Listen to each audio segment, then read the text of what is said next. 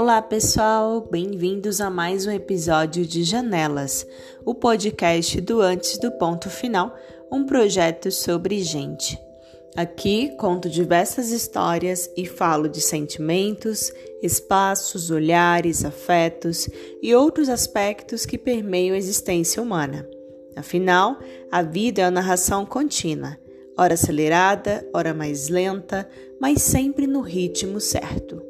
Eu sou Karine Menezes e te convido a olhar, ficar e se demorar nessa janela, que é um novo portal pelo qual a voz viaja, levando emoções, sensações e inspirações para o cotidiano por meio das histórias. Nesse terceiro episódio do nosso canal, escolhi falar um pouco sobre a cidade, as histórias que encontramos pelas ruas, especialmente no centro, que além de um lugar muito movimentado, passa todo tipo de gente.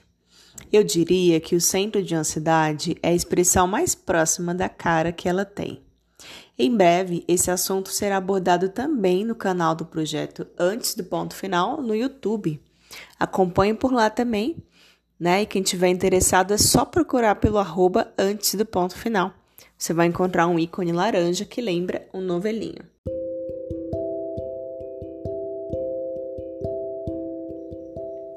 Sinal vermelho, carros parados, um vai e vem nas faixas de pedestre, ônibus parando em pontos lotados de gente.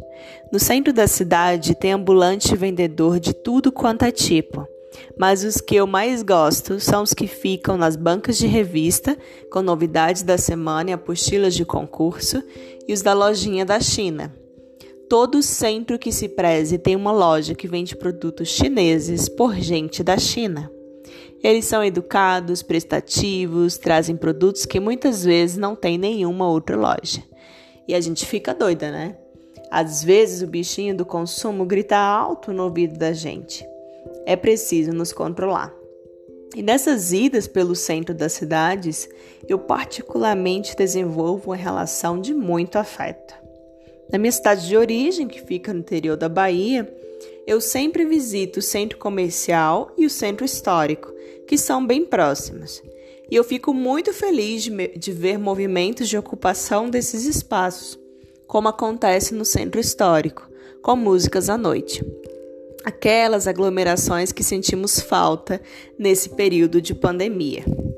E até mesmo os carnavais que passam por lugares, ruas e percursos consagrados. A primeira rua da minha cidade, por exemplo, se chama o Maitá, e eu passo sempre por lá, com direito a fotos de turista. Em Goiânia, desde que eu visitava a cidade, passeava pelo centro com meu irmão e amigos. Um dos primeiros pontos que eu me lembro de ter conhecido foi a empada do seu Alberto, no mercado popular da Rua 3. Lá é daqueles lugares que recebe tanto pessoas do cotidiano, do dia a dia do centro, quanto visita de celebridades. Quando eu me mudei para a capital em 2005, eu fiz um curso no centro da cidade e almocei muitas vezes no mercado. Comida barata e caseira, muito gostosa a preços bem populares. E o centro da cidade tem essas marcas da história. Prédios como o Grande Hotel, que é o primeiro de Goiânia, primeiro hotel de Goiânia, né? E que tinha atrações super badaladas, como o chorinho das sextas-feiras no início da noite. Depois disso, a gente ouvir o jazz do Goiânia Ouro. E aí, um pouco mais embaixo, lá na rua 74, tem outro mercado muito querido, que durante a semana tinha uma programação bem variada à noite. Mas o meu dia preferido era a quarta-feira de samba. Lá eu sentava com os amigos no bar do Jajá e também comia o pastel do meu. E um dia, no mercado da 74, eu acabei indo na quinta-feira do rock e conheci na pista de dança Ricardo, um gari que dançava a beça com um latão de cerveja Skol na mão e uma mochila nas costas. A alegria de Ricardo era tanta, a sede de dançar as músicas consagradas e também as atuais de pop rock, que ele sequer sentou. Me disse que sempre ia ali, que a música era um alento para ele depois de um dia intenso de trabalho e que infelizmente os amigos dele não sabiam que estavam perdendo, mas que ele continuava convidando sempre. O centro da cidade sempre toca uma música, se você reparar bem. Os pássaros, mesmo que raros, disputam espaço com buzinas e arranha-céus. Às vezes topamos com carros de som, anunciando promoções com paródias musicais. Na porta das lojas, os vendedores oferecem seus produtos e quem cantar melhor vende o peixe. Se essa música tem som de samba, sertanejo, bossa nova rock, vai do gosto de cada um. É preciso estar preparado para ouvir esse som de um lugar que sempre nos chama, que é o centro da cidade e que tem de tudo um pouco.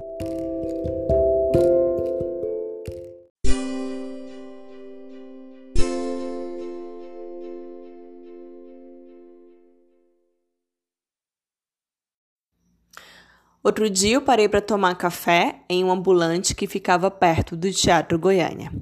Seu Rodrigues, gente boa e humilde, teve o sonho de trabalhar na roça interrompido por um acidente de trabalho. Para ele, o serviço na fazenda era algo que amava muito, e ele ficou triste demais quando teve um incidente com a saca de batatas que comprometeu a coluna dele. Os filhos insistiram para ele ir para a cidade, e ele acabou montando a banquinha que tinha café, doce de leite, biscoito de queijo e outros lanchinhos. Eu não me acostumo com essa barulheira, esse ônibus passando toda hora na Nhanguera, dizia ele. E cultivava a esperança de, um dia, ter a sua própria terra para plantar e colher o seu sustento e sair da muvuca do centro da cidade. Eu compreendo, seu Rodrigues. Acho que o contato com a natureza é fundamental, nos torna mais sensíveis e humanos. E eu desejo que o cinza do concreto da cidade possa ser colorido por mais verde também, como a gente vê nos banquinhos da Avenida Goiás. Confesso que eu sentei lá umas duas ou três vezes e fiquei observando o jardim, mas que eu sempre tenho vontade de sentar e ficar observando ainda mais a vida, as pessoas, o sol, os pássaros. Porque é incrível quando a gente para e admira uma cidade e se dá conta de como um tempo e um espaço podem dizer muito sobre aquele lugar. E por falar em barulho e bagunça, o centro de Goiânia nem sempre foi assim. Um dia eu estava almoçando na praça de alimentação da rodoviária, que é um shopping center. Sim, todo mundo acha isso algo bem diferente em Goiânia, mas um diferente do tipo bom. E aí, lá nessa praça de alimentação, eu vi uma senhora que estava procurando uma mesa para sentar. Convidei ela para sentar comigo e ouvi a sua história sobre o centro da cidade. Ela ainda chegou a conhecer as ruas de terra que hoje são as avenidas Araguaia e Tocantins. Mas era como se ela me contasse uma história muito, muito antiga. Vale lembrar que Goiânia é uma capital relativamente jovem, não tem nem 100 anos. Bom, eu não me recordo o nome daquela senhora, mas o sorriso esboçado nos seus lábios grandes, ao contar parte da história da sua cidade, é inesquecível. E tem um outro lugar que eu sempre vou também, no centro da cidade, que é a Floricultura do Bruno, em frente ao mercado da Rua 3. Eu não sei se a floricultura é do Bruno mesmo, mas ele tem aquilo tão entranhado na vida dele que fica difícil pensar que não é. As plantas todas muito bem cuidadas. E o mais legal é o jeito que ele te convence a levar alguma delas. Sempre com muito bom humor. Na última vez que eu estive lá com uma amiga, ela contou para ele sobre uma ruda que eu dei a ela de presente há muitos meses e que a planta continuava viva, mesmo apesar desse tempo. E ele brincou, dizendo: Que bom, né, minha filha? Sinal de que ela é sua amiga mesmo. E continuou fazendo graça. Se eu pudesse e tivesse mais espaço em casa, levaria sempre mais e mais flores, porque para mim elas são um misto de delicadeza, simpatia e força. Assim como Bruno, que mesmo com as vendas em baixa por conta do isolamento social, continua alegre e persistente.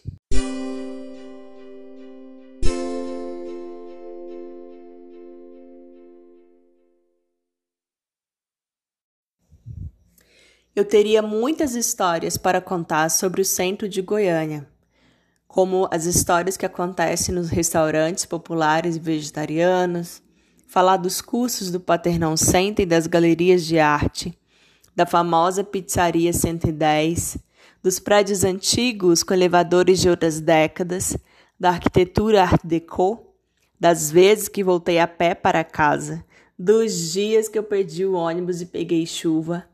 Tem também os dias que almocei com desconhecidos e aqueles em que eu comi pastel de rua. E eu espero continuar contando muitas histórias sobre o centro de Goiânia e de outras cidades também. Porque o centro é, sobretudo, um lugar de gente. É um espaço de humanidade, de afetos, de coisas boas. Também acontecem coisas bem ruins, infelizmente, como assalto, tiro, preconceitos, frio e fome. E como sociedade, como humanidade, precisamos desenvolver nosso olhar sobre a cidade, para ela e por ela, que na verdade significa desenvolver esse olhar por nós também. Né? E esse olhar começa onde tudo tem início, no centro da cidade. Lá é um embrião e cabe a nós cuidar, zelar, dialogar, passear e viver intensamente esse espaço. Confesso que eu estou com vontade de ir ao centro, conversar com as pessoas, ouvir as histórias delas, comer nos meus lugares favoritos, comprar besteiras nas lojinhas de R$ 1,99, sentir que o mundo continua girando e rodando e que o movimento é sempre para frente sempre vai desembocar em alguma coisa boa. Agora, com isolamento social, por causa do novo coronavírus, não podemos mais sair, né, assim como antes, admirar, ocupar o centro da cidade e outros lugares. Mas podemos começar a pensar neles para quando pudermos visitá-los em carne e osso. É isso que eu tenho exercitado por aqui, e eu espero que você comece a pensar nisso por aí também.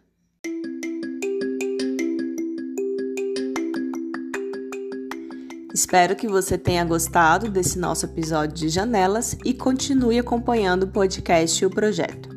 Gostaria de agradecer o apoio do Fundo de Arte e Cultura do Estado de Goiás, por meio do edital de fomento às demandas culturais 2018, para a realização desse episódio. Também agradeço aos parceiros Ribená, Bricolagem Produções, Baião de Três e Maxio Comunicação. Acompanhe o nosso projeto no site antesdopontofinal.com.br, no Facebook, Instagram e YouTube pelo arroba antes do ponto final. Um abraço e até breve!